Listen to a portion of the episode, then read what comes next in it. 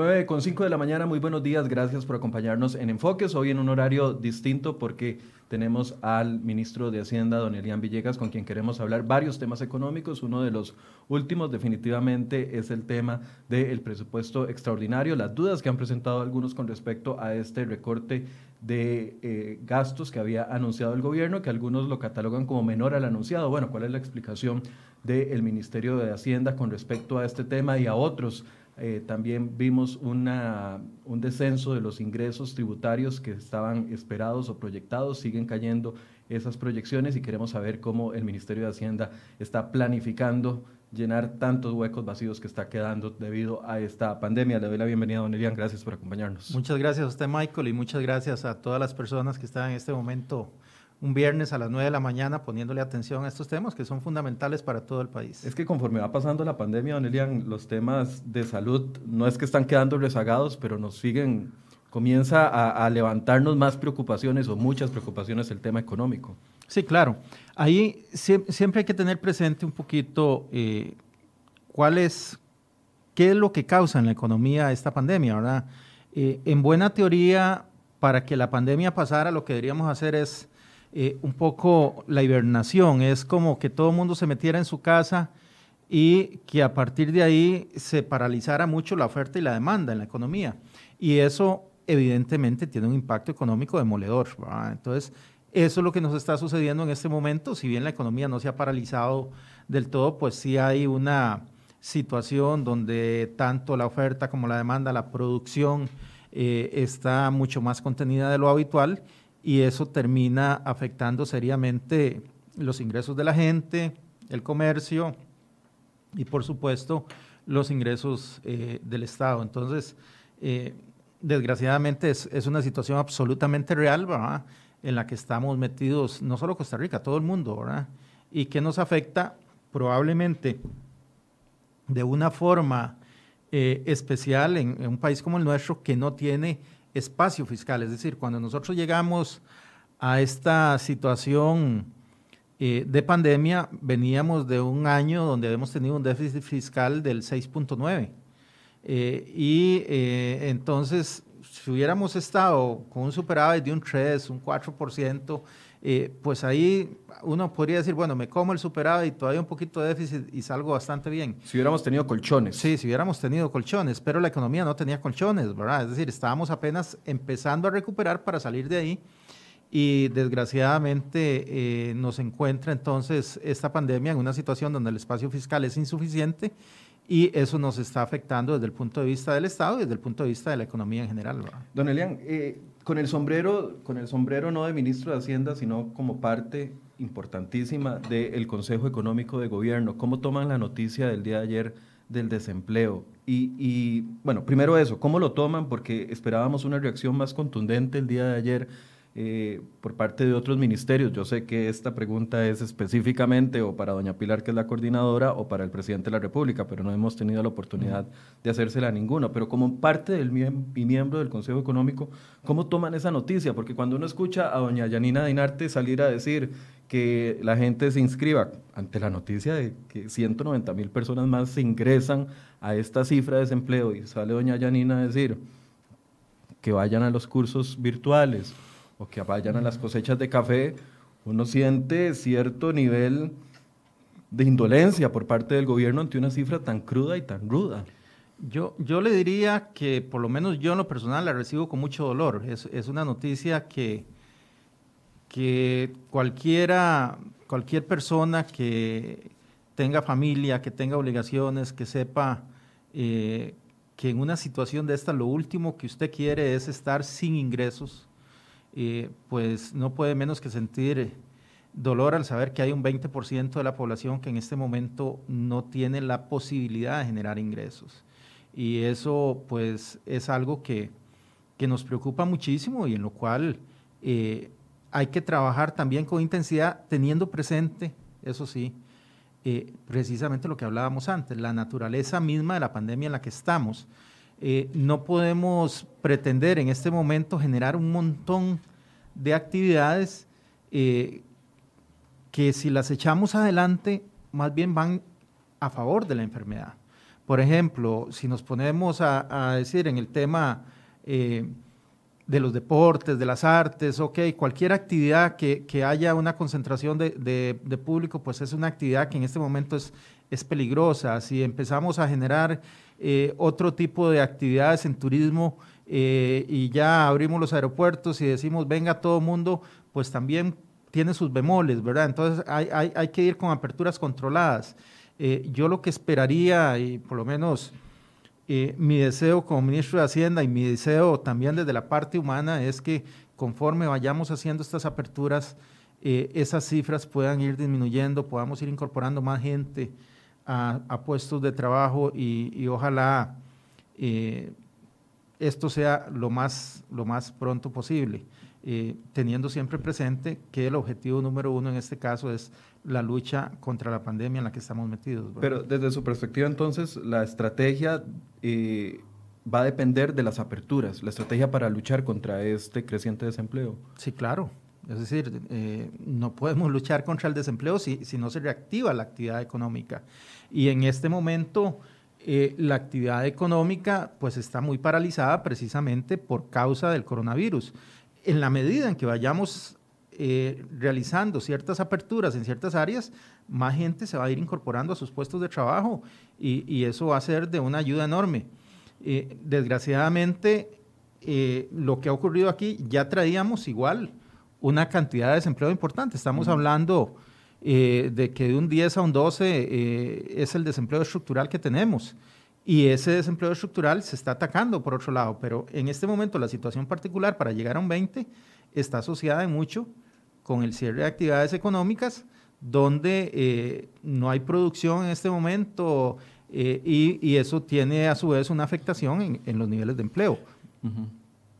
A ver, Muchos de los sectores se han quejado, antes de entrar a hablar del presupuesto, quiero hacer esta introducción, muchos de los sectores se han quejado de la falta de una ruta económica. Incluso cuando ustedes han sido insistentes en que lo que se ha presentado es la ruta económica y, desde la visión yo les entiendo a ustedes de que la tienen clarísima, esa es la ruta para la economía, muchos de los sectores externos, incluyendo no solo cámaras empresariales, sino también otro tipo de sectores, economistas, expertos, dicen no hay una ruta económica.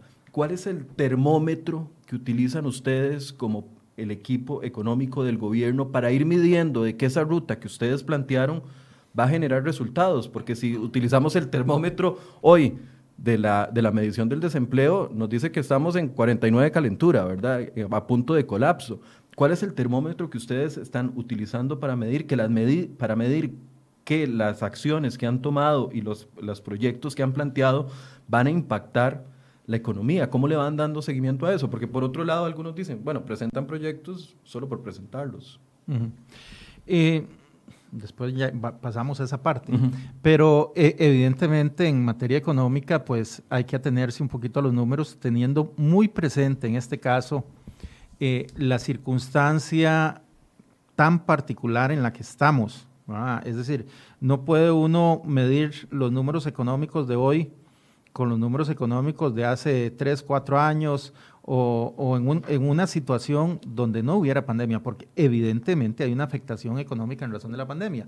Ahora, dado eso, eh, pues nosotros tenemos el esfuerzo concentrado en, tratar de evitar que eh, esta situación de pandemia pues lleve la, economía a una situación eh, que haga mucho más difícil la reactivación una vez que eh, esta situación de pandemia pase o por lo menos pueda de alguna manera ser más controlada y se pueda reactivar la economía. Aquí eh, mucho lo que estamos buscando en este momento es que la economía esté en las mejores condiciones posibles para que pueda reactivarse. Pero eso pasa efectivamente por el control o la eliminación del riesgo de la pandemia. Mientras eso lo tengamos ahí, va a ser muy, muy difícil pensar en que nosotros como país vamos a decir, bueno, en vez del 6.9 de déficit que tuvimos el año pasado, vamos a irnos a un 5, ¿verdad? Porque es irreal, tenemos que gastar más y nos va a ingresar menos. Eh, entonces, eh, la única forma de ver estas cosas es por los números.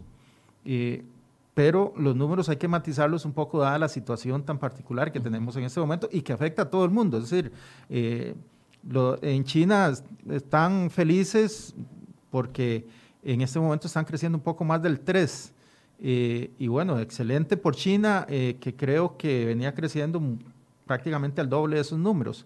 Eh, y es una economía con condiciones que realmente, probablemente, el, con solo ese mercado interno que tiene, puede disparar de una forma absolutamente diferente su economía, como lo podríamos hacer nosotros en este momento.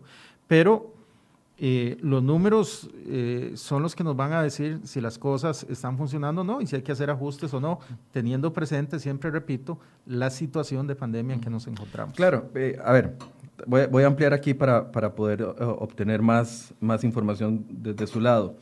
Implementamos, por ejemplo, el gobierno manda el proyecto de las jornadas, de la reducción de jornadas y la suspensión de contratos como una medida para proteger el empleo y en un principio todo el mundo lo toma de, manera positiva porque por lo menos algunas personas no van a proteger, no van a perder su empleo.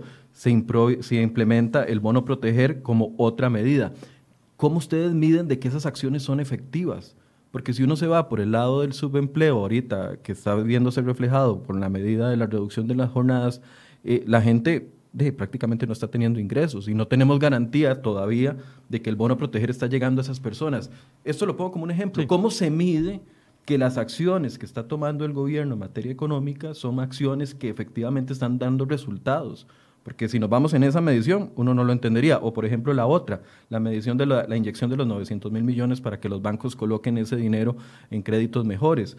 Eh, cuando uno le pregunta al sector turismo, dice, no, aquí no, a nosotros no nos están dando esas condiciones. Eso es lo que quiero plantear. No es solo poner la medida, es ver si esa medida está siendo efectiva y si es necesaria otra medida para ese punto. No, e, eso, eso se, está revisando eh, prácticamente eh, en forma y, específicamente doña Pilar lo revisa en forma semanal, en forma quincenal, está encima de esos temas y, por ejemplo, es claro que el tema del crédito va a ser muy difícil de reactivar hasta que no tengamos el fondo de vales y garantías que esperamos sacarlo este mes.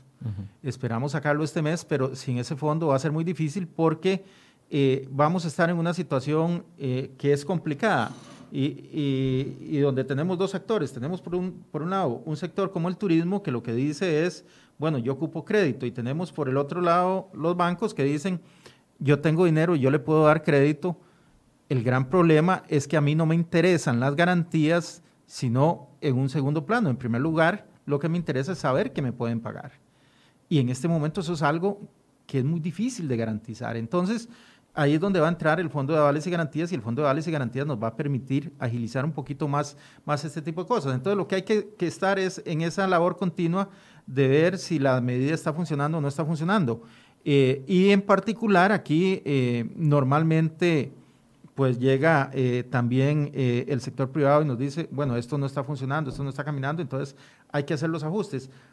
Ojalá y todas las medidas pudieran funcionar y aquellas que no pudieran funcionar con un ajuste se pudiera eh, echar hacia adelante. Ahora, habrán algunas cosas que al final de cuentas probablemente no van a funcionar del todo y habrá que cambiarlas por otras. Aquí esta es una situación inédita, es una situación muy difícil donde no solo el sector público, el sector privado en este momento eh, también eh, a veces da unos cuantos pasos hacia adelante y de pronto dice, se me complicó esto, tengo que cambiarlo y, y es, y es normal, es normal en la situación en la que estamos en este momento en el país. No eh, estamos tomando decisiones con todos los números al frente. En este momento las decisiones se toman en un clima de incertidumbre bastante importante y eso eh, afecta tanto a los actores públicos como privados. Eh, hablemos del presupuesto extraordinario. Ayer en la Contralora, bueno, usted fue el martes, me parece, a la Asamblea Legislativa a explicar junto con doña Pilar Garrido el presupuesto extraordinario que en el comunicado de prensa enviado por el Ejecutivo decía medidas para reducir el gasto en 457 mil millones, eh, entendiendo de que se compone de tres rubros, por así decirse, un ahorro, eh, o recorte de gasto, la parte de lo que nos ganamos por el canje de deuda barata por deuda, de deuda cara por deuda barata, y el famoso proyecto este para reponer el... No es un impuesto solidario, reducir, las jornadas. laborales en el, en el en el sector público. Vamos a escuchar lo que decía la Contralora el día de ayer para que don Elian se pueda referir al respecto, porque uno de los puntos que lo primero que le reclamaron es que no eran 327 mil millones de ahorro. Usted dio su posición en la Asamblea y ayer va la Contralora. ¿Qué dijo la Contralora el día de ayer con respecto a esto? Es una disminución neta de 195 mil 517 millones, lo cual se compone en primera instancia de la rebaja de poco más de 1,2 billones en ingresos corrientes asociada principalmente a la caída en la actividad económica ocasionada por la pandemia. Esta disminución está relacionada en su mayoría, como pueden observar en la primera columna superior, con la afectación en la recaudación del impuesto a los ingresos y utilidades, al impuesto al valor agregado, el impuesto único a los combustibles, el impuesto selectivo de consumo y los impuestos a la propiedad, entre otros. Si usted me pregunta, ¿se pudo haber recortado más? Quizás sí, pero ese es un tema digamos que le corresponde al Ejecutivo explicarlo, porque aquí, digamos, entran ya en juego temas de política pública, temas de cuáles son las prioridades del gobierno. Ahora ustedes vieron que se hace un, un, giro interesante desde, desde, la educación hacia la protección y la salud, porque estamos en pandemia. Eso es lo que está reflejando en términos muy generales este presupuesto, ¿verdad? Pero el tema de la reducción de gastos, yo sí creo que tiene que hacerse con cuidado. El famoso monto, 327 mil millones, decía usted, eh, la contra, bueno, un informe en la Asamblea Legislativa y los diputados saltan y le dicen, don Elian no está diciendo la verdad, el monto real son 195 mil millones y, viene la Contraloría y lo eh, confirma. ¿Qué, tiene que decir al respecto de esto? Eh, eso es tan sencillo como lo siguiente. El esfuerzo que hicimos para reducir gasto en distintas partidas del presupuesto, que lo hizo el Estado costarricense, no solo el Ejecutivo, eh, se compone de 278 mil millones, que, es lo que se está recortando en distintas partidas, más 50 mil millones de intereses, son los 328 mil. Lo que están diciendo tanto eh, algunos diputados como eh, lo mismo que dice la señora Contralora, es básicamente que hay algunos gastos que se están incorporando y esos gastos son bono proteger, que se están incorporando 90 mil millones, eh, como unos 40 mil millones para unos pagos a la Caja Costarricense del Seguro Social. Y entonces hacen un neteo entre las dos cosas. Lo que dejan de lado es que en el caso del pago eh, del bono proteger, los 90 mil millones llevan su ingreso. Y el ingreso son 75 mil millones de links más 15 mil millones del impuesto a los combustibles.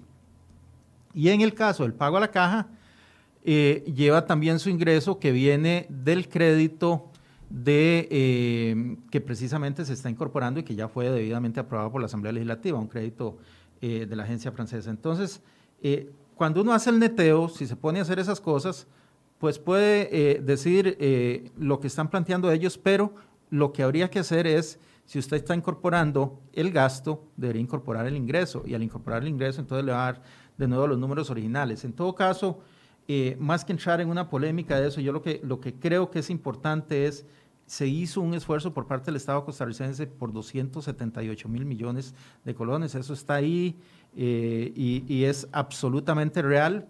Lo otro que se está incluyendo aquí son gastos absolutamente extraordinarios que tienen su origen precisamente en la pandemia y que tienen su correspondiente partida de ingreso.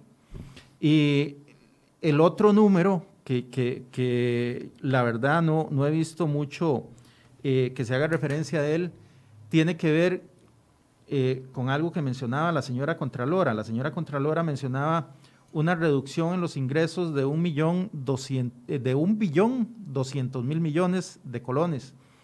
Eso lo que quiere decir es que se abre una situación donde los ingresos anteriores, los que está, con los cuales estaba trabajando ese presupuesto, se caerían en un, millón, en un billón doscientos mil. En realidad es un billón ciento cincuenta y seis mil millones.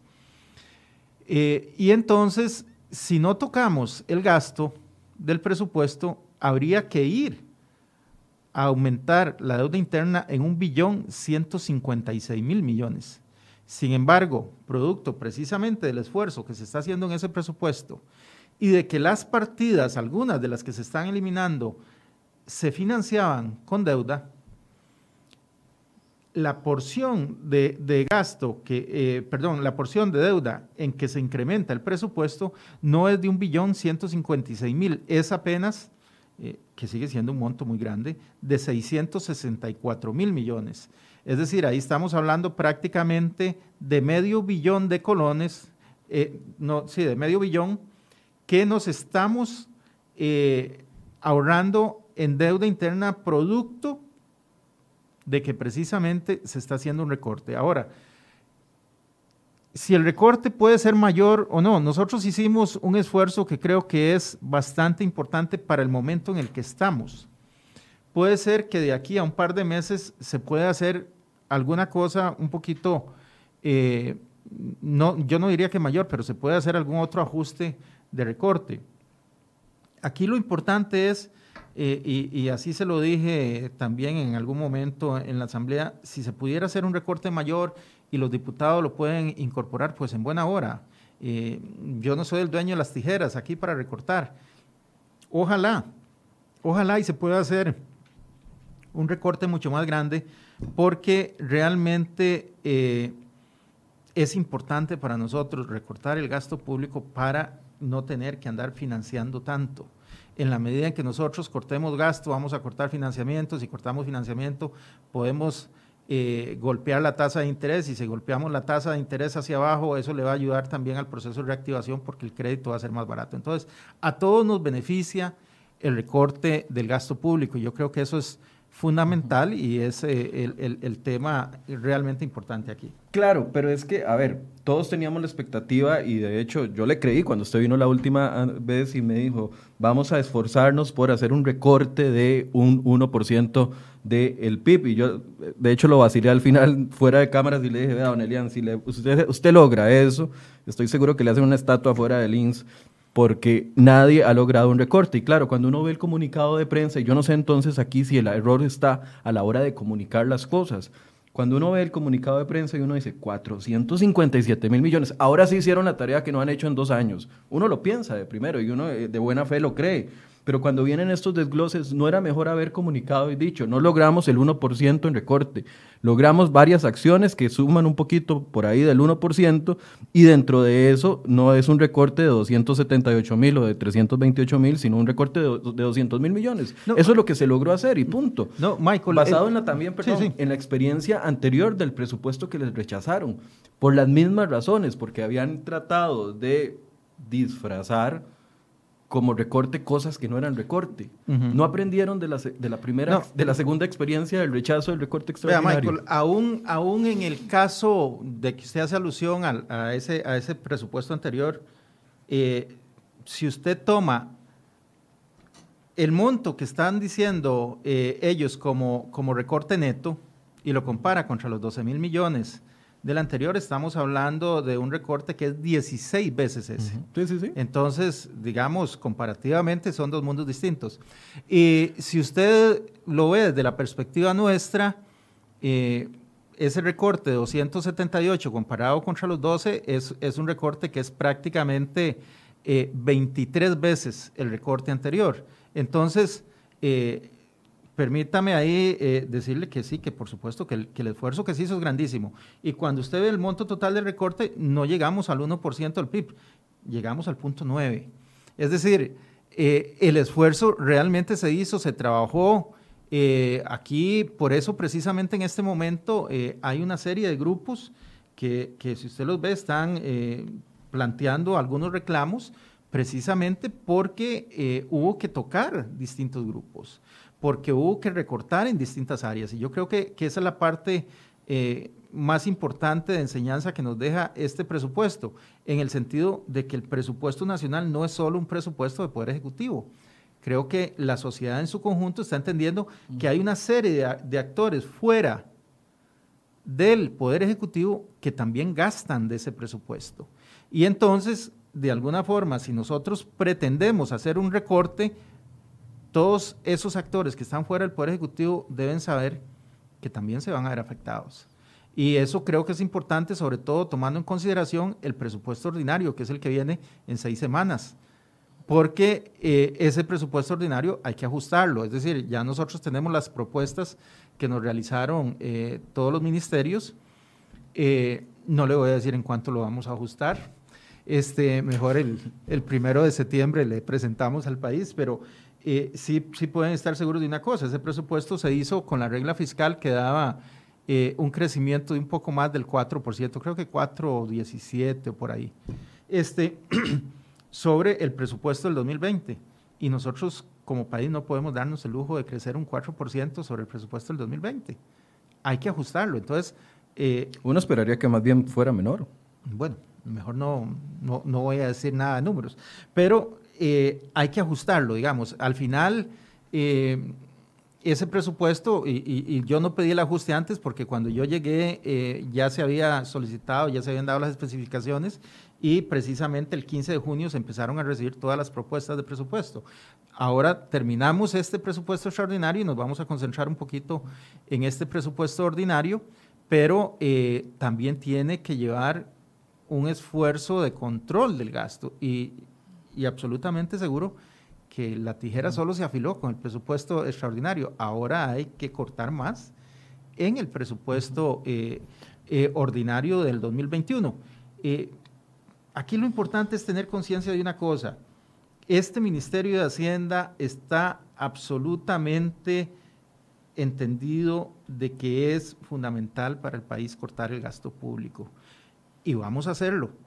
No, no hablamos paja y cuando lo dijimos, en seis semanas estamos presentando un recorte que es 23 veces más grande que el recorte anterior. Yo creo que eso eh, pues dice claramente que, que, lo que dijimos lo hicimos. Sí, yo, yo no, le no le quiero serruchar el piso a los 200 mil millones si es que esos son el neteo eh, del recorte, porque tiene usted toda la razón.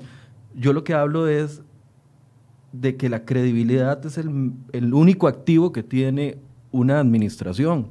Y cuando nos dicen vamos a hacer A, pero al final cuando viene la, la revisión de todo, no es ni A ni B, sino que es C o D, e, eso es lo que a mí me, me, llama la atención, de que no, no pareciera que no aprendieron del, segundo presupuesto y vuelven a caer en la, en la misma falencia del, del, segundo presupuesto que fue rechazado y pone en riesgo este presupuesto porque genera bulla innecesaria. Ya, por ejemplo, Liberación Nacional, los diputadas, bueno, usted vio la reacción de la diputada Ana Lucía Delgado, la, la reacción de la diputada Silvia Hernández, es la, la, fracción mayoritaria, la que deberían de tener de aliados en este, en este sentido.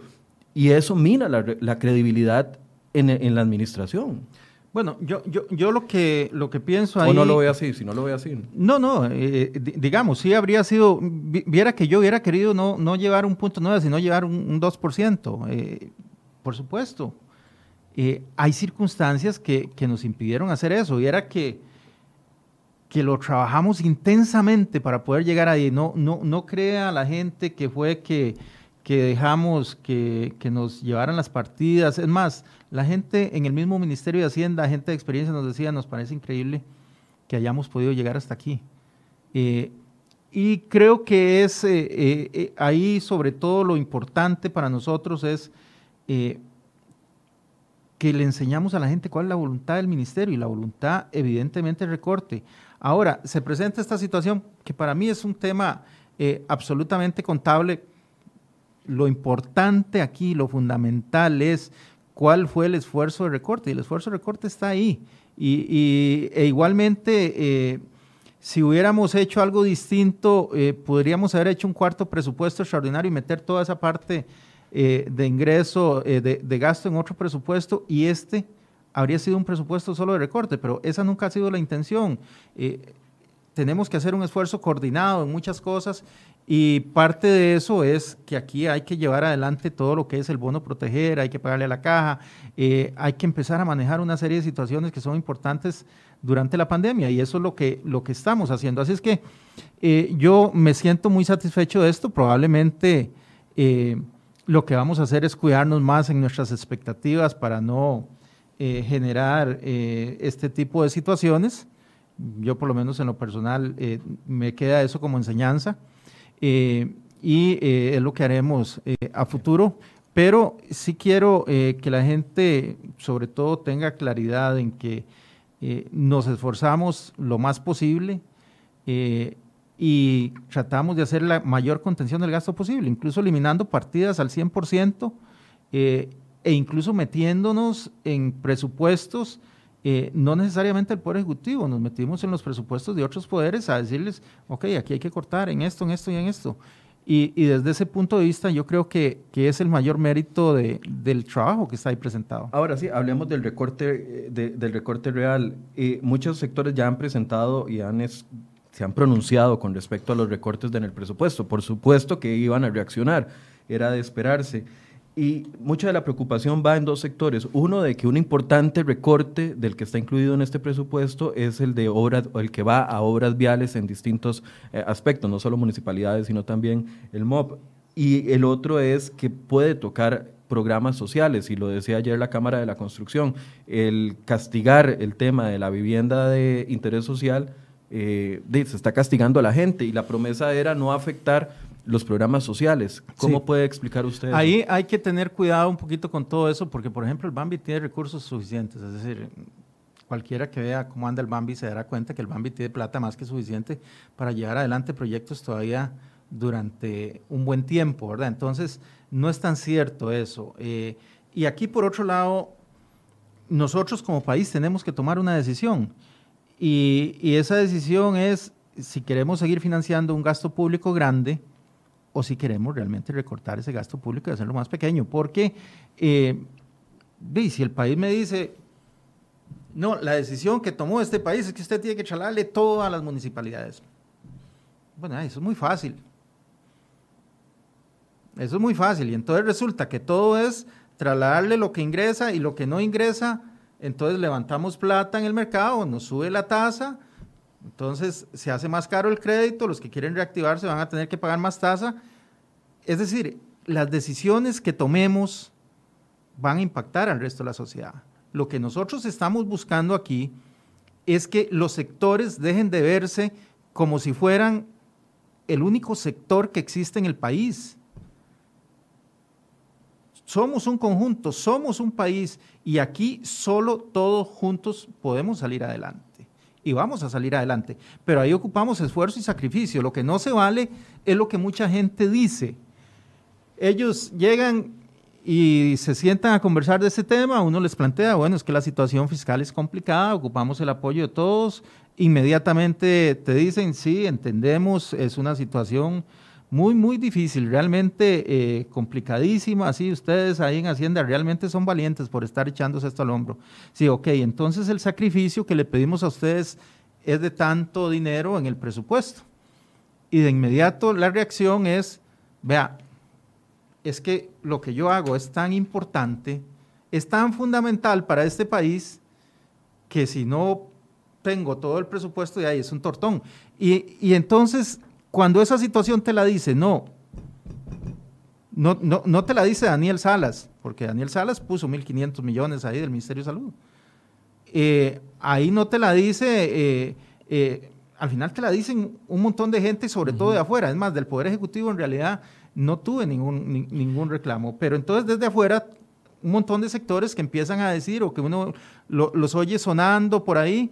y entonces ahí la pregunta es, el concepto de país, el concepto de que todos juntos salimos adelante significa todos, significa sacrificio de todos, pero no solo de unos. En, ese punto, Elian, yo, yo sí entiendo los sectores, porque, a ver, decimos recorte de gasto, cuando todos estamos deseando recorte de gasto, a ver si podemos por lo menos surfear sobre esta ola tan agresiva que es la pandemia, eh, ahí el, el recorte de gasto va con un asterisco ¿Por qué? Porque la gente espera el recorte de gasto, pero no en la, ya lo voy a explicar, no en la parte de temas sociales que es lo que ha, venido diciendo el presidente en las últimas sí, pero, en las últimas parte eh, social eh, eh, estamos hablando en, este recorte que ustedes presentan creo que si usted me dice si estoy equivocado menos del 20% representa el, sector de remuneraciones. Todo lo demás es, es que para o inversión o otro tipo de cosas. va reducción de jornada. Es que no podemos tocar remuneraciones sin ley por eso, entonces, cuando anuncian recorte de gasto, uno esperaría que fuera enfocado a eso y no a que la gente que necesita una casa se quede sin una casa. No, pero por Dios, nadie que ocupa una casa se está quedando sin una casa. Eso, eso no es así.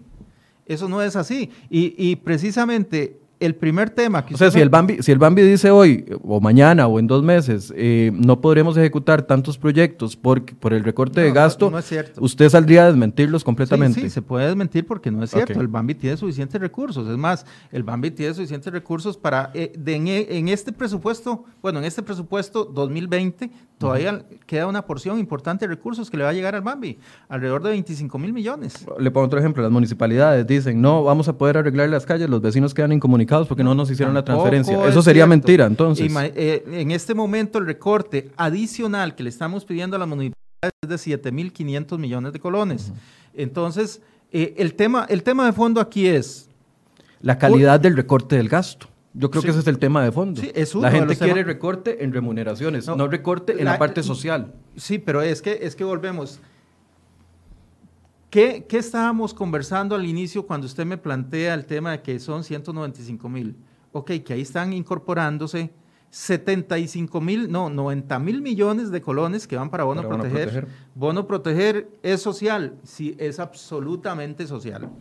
Y 42 mil millones que van para la caja, eso es social, absolutamente social. Y 3 mil millones que van para pensiones del régimen no contributivo, eso es social también. Entonces estamos hablando de 135 mil millones que van a políticas sociales.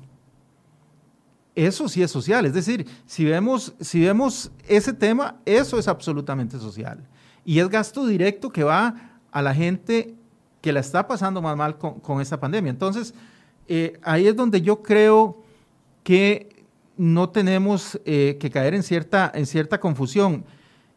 Aquí habrá en este presupuesto se hizo un recorte, se tocaron algunas em, partidas que, son sensibles desde la perspectiva de los grupos y en el ordinario se van a volver a tocar.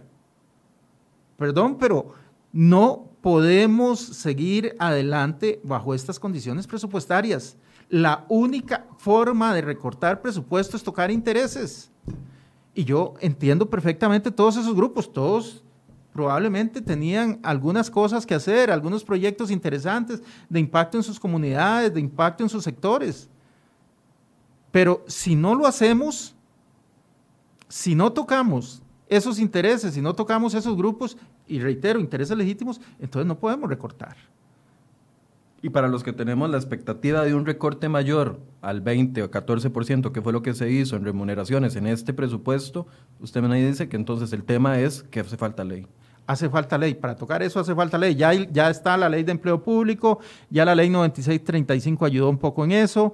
Ahora estamos con el tema de reducción de jornadas, eh, pero todos estos son aspectos que eh, al final hay que tratarlos por ley, porque a diferencia de lo que puede ocurrir en un contrato privado, el eh, contrato de empleo público es absolutamente estatutario, está eh, ligado a la ley y entonces solo por ley se puede modificar. Entonces podríamos pensar de que el próximo presupuesto que va a presentar el primero de septiembre va a caer bajo estas mismas condiciones, puesto que no hay una ley nueva que todavía aprobada que vaya a tocar remuneraciones. Entonces el recorte del próximo presupuesto va a ser igual, en un alto porcentaje, casi más del 85%, en temas de transferencias y todo esto, y no va a tocar remuneraciones importantemente. ¿Cómo tocaríamos remuneraciones ahí? A ver, explíqueme esa parte, porque... No, no, usted es el ministro haciendo, no, yo. Si yo no fuera, yo tendría mis propias ideas. Sí, no, no, y también las puede tener. Usted conoce mucho de estos temas, don Michael, y, como ciudadano costarricense preocupado por ello, sé que las tiene.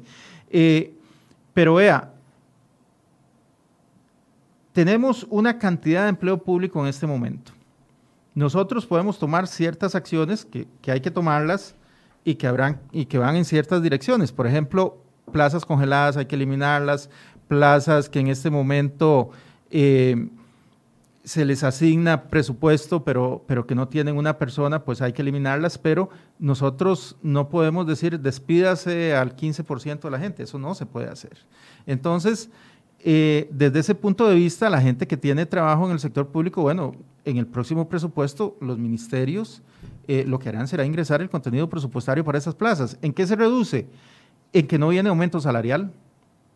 Para el año 2021 no habrá aumento salarial por una razón muy sencilla. Y es que la deuda, la relación deuda-PIB superó el 60%. Entonces, de conformidad con la ley 9635 y un decreto que se firmó eh, que eh, para la Comisión de Salarios del sector público eh, no habrá aumento salarial y entonces eso no, no nos eh, viene a incrementar presupuesto. luego, las modificaciones de la 9635 que ya están en, pleno, en plena vigencia. Y haremos algunos ajustes que estaremos solicitando ahí en algunas cosas relativas a remuneraciones, pero que tienen que ver con aspectos ya muy puntuales en, ciertos eh, temas como horas extra y todo ese tipo de situaciones que habrá que recortar todavía un poco más y que habrá que administrar de mejor forma desde el Poder Ejecutivo.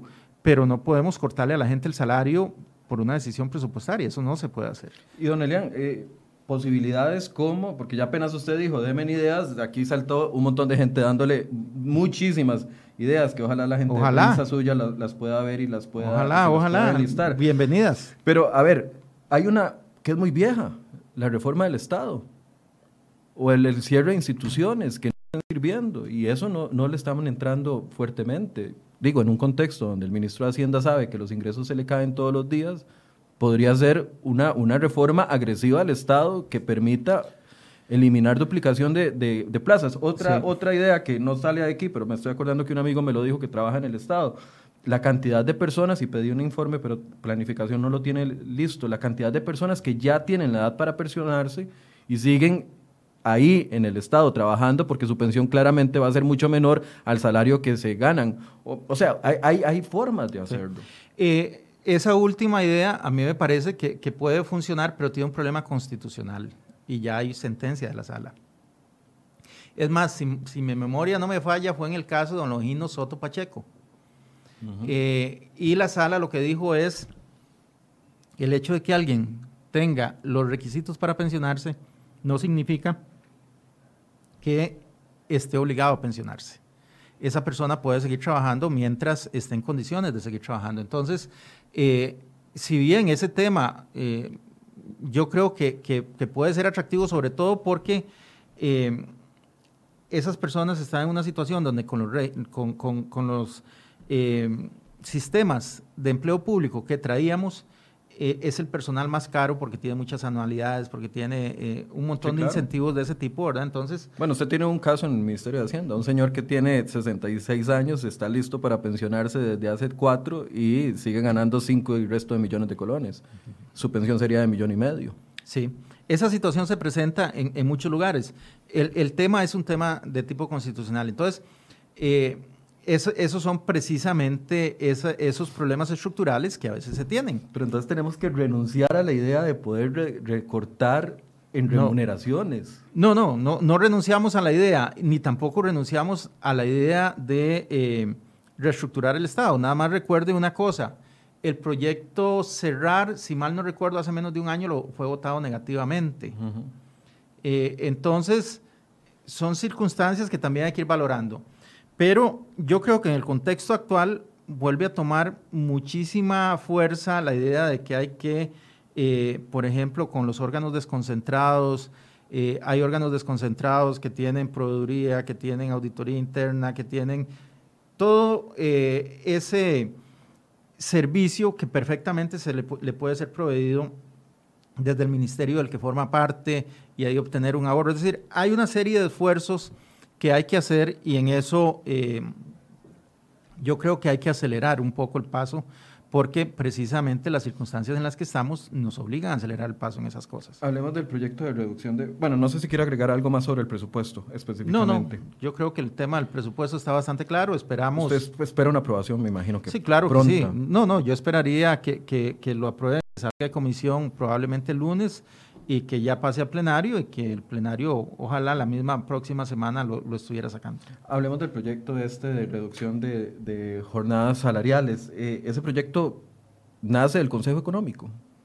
Es un proyecto que se había ido trabajando desde hace rato. El Ministerio de Planificación es principalmente quien, quien lleva la batuta en eso, pero, pero sí es, es un proyecto que, que no, no nace de ahí, diría yo. Es un proyecto que es más, no sé si usted me lo planteó la otra vez que estuve aquí, eh, pero en todo lado eh, la idea siempre ha sido planteada en términos, en dos términos.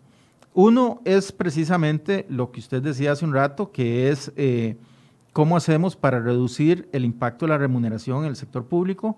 El otro tema es la solidaridad del sector público en el caso de la pandemia. Y el tercer tema es un tema de, tipo recaudatorio, ¿verdad? Entonces, teniendo presente eso, pues lo que se hizo fue pensar en un proyecto que lo que viene a hacer es utilizar una infraestructura jurídica que ya existe, como fue eh, la ley de reducción de jornadas en el sector privado, y hacer una equiparación a lo público. algunos han dicho que, bueno, veía, escuchado al, al diputado Carlos Ricardo Benavides eh, decir también de que es el fin adecuado o el fin esperado, pero no la forma, que podía hacerse de otra forma porque aquí está aplicándose una reducción de jornada y por ende una reducción de salario a las personas no valorando técnicamente si su trabajo es necesario o no, sino por el monto salarial. ¿Qué opina de eso? Bueno, me parece que hay distintas formas de, ver el tema. Me parece que puede ser, puede ser válido. Lo único que habría que ver ahí son dos cosas. La primera es eh, que eso obligaría a generar cierta discrecionalidad en cuanto a la aplicación. Y eh, yo desde lo público le tendría un poquito de miedo a esa discrecionalidad. Y lo segundo es que... Eh, ¿En, qué sentido? Explíqueme ese temor suyo de discrecionalidad. En, el sentido de que entonces vamos a tener, si son los jefes, por ejemplo, los que deciden eh, a quién le aplican la, reducción de jornada, a quién no, vamos a tener eh, una multitud de presiones sobre esas jefaturas a lo largo y ancho de toda la administración pública y puede ser que al final el esfuerzo legislativo termine siendo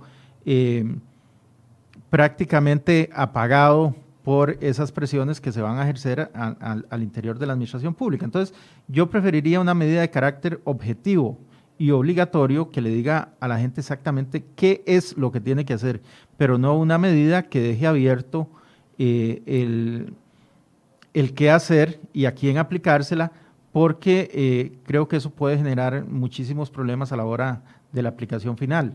Entonces, y lo otro es que no sabríamos entonces cuál es el impacto económico real. Y esa parte creo que, es importante determinarla. Ok, don Elian, el tema de la OCDE y el informe que presentó en estos días, eh, a muchos nos paró el pelo escuchar. A mí casi no. A usted casi no. no, sí, creo que el informe es importante. El informe, el, informe es muy, muy, muy fuerte. Bien hecho, sí. ¿Cómo toma el tema? Yo sé que usted me ha insistido en la, en la ocasión anterior, no es el momento de hablar de impuestos, pero es que aunque usted no quiera hablarlo, todo indica que hay que hablar de ese tema. Yo creo que se puede hablar de impuestos. Lo que yo sí sigo manteniendo es que el IVA está al final de la lista. El IVA está ya en la, en la, última esquina del último cuarto. Aquí me gustaría saber dos cosas. ¿De qué tamaño es la lista? Porque si la lista es de cinco cosas, entonces debería estar preocupado. No, no, la lista, la lista es grande, la lista es, es de muchas cosas. Eh, esa, esa, es una lista eh, importante de distintas cosas que se pueden hacer a lo largo y ancho de, de la administración pública y de la hacienda pública. Y, y ahí sí, el, el, IVA está al puro final. Ok. Como el IVA está al puro final, ¿cuáles son los tres que están al principio de la lista? Esos, eh, cuando sea el momento idóneo, pues los, los sacaremos a la discusión. El momento idóneo yo creo que va a ser más pronto que, de, lo que estábamos pensando, dadas un poco las situaciones actuales, pero eh, no en, este momento yo no, no lo diría aquí porque Consejo Económico tiene que determinar exactamente cuál es el contenido que vamos a, poner a la discusión pública para a partir de ahí generar eh, ya una decisión final. Si no me quiere decir cuáles están al principio de la lista, por lo menos me podría decir cuáles son los que están valorando el Consejo Económico o qué hay en el menú.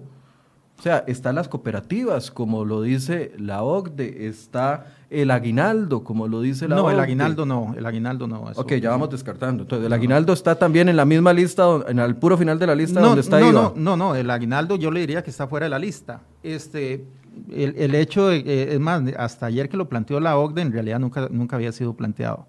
Este, en, la lista están todas las cosas de las que siempre se habla en la sociedad costarricense como medidas que se pueden tomar todas esas que usted menciona, todo eso está en la lista porque todo eso hay que considerarlo y hay que decidir cuál es el impacto económico, cuál es el impacto social, eh, cuáles son las posibilidades de llevar adelante una acción eh, de ese tipo, porque también hay que valorar si dentro de la situación actual el esfuerzo político para impulsar una medida que al final eh, nos va a generar algo muy pírrico, tiene sentido o no tiene sentido, es parte de las valoraciones que, que tiene que hacer el gobierno.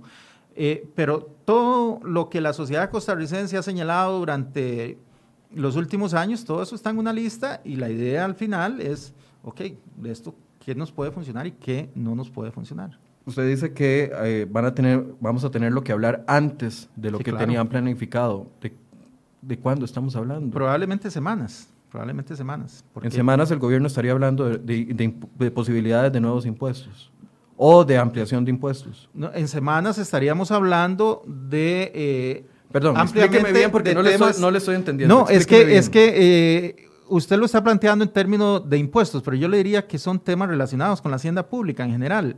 Eh, que pueden ir por el lado de los ingresos, pueden ir por el lado de los gastos, puede ir por cualquiera de los dos lados. Eh, evidentemente puede haber, puede incorporarse ahí el tema de impuestos, pero también puede incorporarse el mismo tema de reforma del Estado, y pueden estar una serie de, de, distintos aspectos que hay que conversar con la sociedad, hay que conversar con los actores políticos y eh, hay que echar adelante con algunas de esas medidas probablemente en, en términos de, de, semanas. Es, es que, a ver, eh, me cuesta porque don Eliane va de las respuestas porque no quiere hablar de este tema. Claramente yo lo, lo, lo, respeto, aunque no lo entiendo. Pero a ver, si la OCDE nos dice, nos plantea posibilidades, si, la si estamos entrando casi a negociación con el Fondo Monetario Internacional que ya ha dicho posibilidades, o sea, los ciudadanos nos sentimos como un poco vacilados de que el gobierno nos diga, no, no, no, eso no, cuando todos los actores externos de peso a los que el gobierno le tiene que poner atención porque estamos entrando a la OCDE y porque vamos a negociar con el Fondo Monetario Internacional, nos dicen lo que, lo que hay que hacer. Entonces... Don, don Michael, vea, es que es tan sencillo como lo siguiente, ¿no? Eh, es, es, la OCDE nos, nos plantea algunas cosas eh, importantes, el fondo puede plantear otras, otros actores pueden venir y plantear otras, pero eh, al final nosotros tenemos que revisar qué de eso se adapta al entorno jurídico y político en el que nosotros nos encontramos en este momento. Por ejemplo, eh, esa idea que le plantearon a usted respecto de la jubilación obligatoria. Asumamos que eso lo hubiera planteado un organismo internacional. ¿Qué tenemos que decirle ahí? Bueno, nosotros tenemos una situación de, con la sala constitucional tal y tal. el tema del IVA, por ejemplo, bueno, nosotros tenemos que ver el ambiente político costarricense. Y por político me refiero no, no necesariamente a partidos, me refiero a país. Y en ese ambiente país, esa es una decisión demasiado complicada, demasiado desgastante y que más bien podría dar al traste con eh, una reforma. Entonces, eh, esa es la valoración que hay que hacer desde el gobierno y en eso estamos. Y vamos a, llevar adelante una discusión amplia sobre medidas concretas, pero lo que yo creo que no se vale es empezar a lanzar a la mesa eh, un montón de cosas distintas que se prestan para especulación y que al final lo que vienen eh, es a, que la discusión de fondo que hay que dar sobre algunos temas, pues se pierda. Esa discusión se dará en cuestión de semanas y, en ese momento, bueno, tendremos que, que, conversar de eso ampliamente en todos los foros porque eh, es una decisión país. Sí, el, que lo está lanzando a la mesa es el Fondo Monetario, el que lo está lanzando a la mesa es la OCDE, o sea, no es, no es cualquiera persona, no es, no es una ocurrencia de redes sociales o de un troll, o sea... No, no, y en redes sociales hay buenas ocurrencias, yo, yo, no, yo no despreciaría eso, pero vea, eh, y lo que diga la OCDE y el fondo, yo, yo creo que es muy importante, al igual que lo que, lo que se dice en el ambiente eh, costarricense, son cosas que, reitero, nosotros incorporamos a la lista, revisamos y vemos cuál es el impacto económico, cuál es la posibilidad jurídica y cuál es la posibilidad política. Y después de esa valoración decidiremos, ok, aquí hay, eh, no sé, 10, 15 cosas que pueden ser interesantes, conversemos sobre eso. Y, ampliamos ya la discusión con algunos temas concretos sobre la mesa. Pero eh, lo que no vamos a hacer, lo que no podemos hacer, o por lo menos no debemos hacer, es lanzar todos los temas sobre la mesa y generar una discusión que al final termina siendo un poco complicada, ¿verdad? Porque entonces la gente va a empezar a hablar de distintos temas sin saber exactamente cuáles son los aspectos centrales y en los cuales nos vamos a enfocar. Para cerrar, don Elian, eh, ayer la Contralora decía que después de muchos años de estar escuchando de que venía el lobo, que venía el lobo, ya el lobo llegó. Eh, ese lobo, ¿a qué nos va a obligar para el próximo año? Además de un presupuesto, un presupuesto ordinario para el próximo año con los recortes que usted eh, dice, pero nos va, o sea, no es, la, no es el mismo ambiente tomar decisiones eh, cuando teníamos chance de hacerlo, ahora que estamos contra la pared, porque no tenemos ingresos y se nos está cayendo la economía fuertemente. ¿Cómo interpreta usted ese lobo y, a qué nos va a obligar ese lobo?